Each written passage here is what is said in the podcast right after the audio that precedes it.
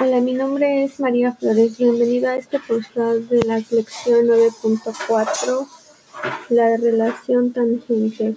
En la clase aprendí que la tangente de un ángulo es la relación entre los catetos de un triángulo rectángulo.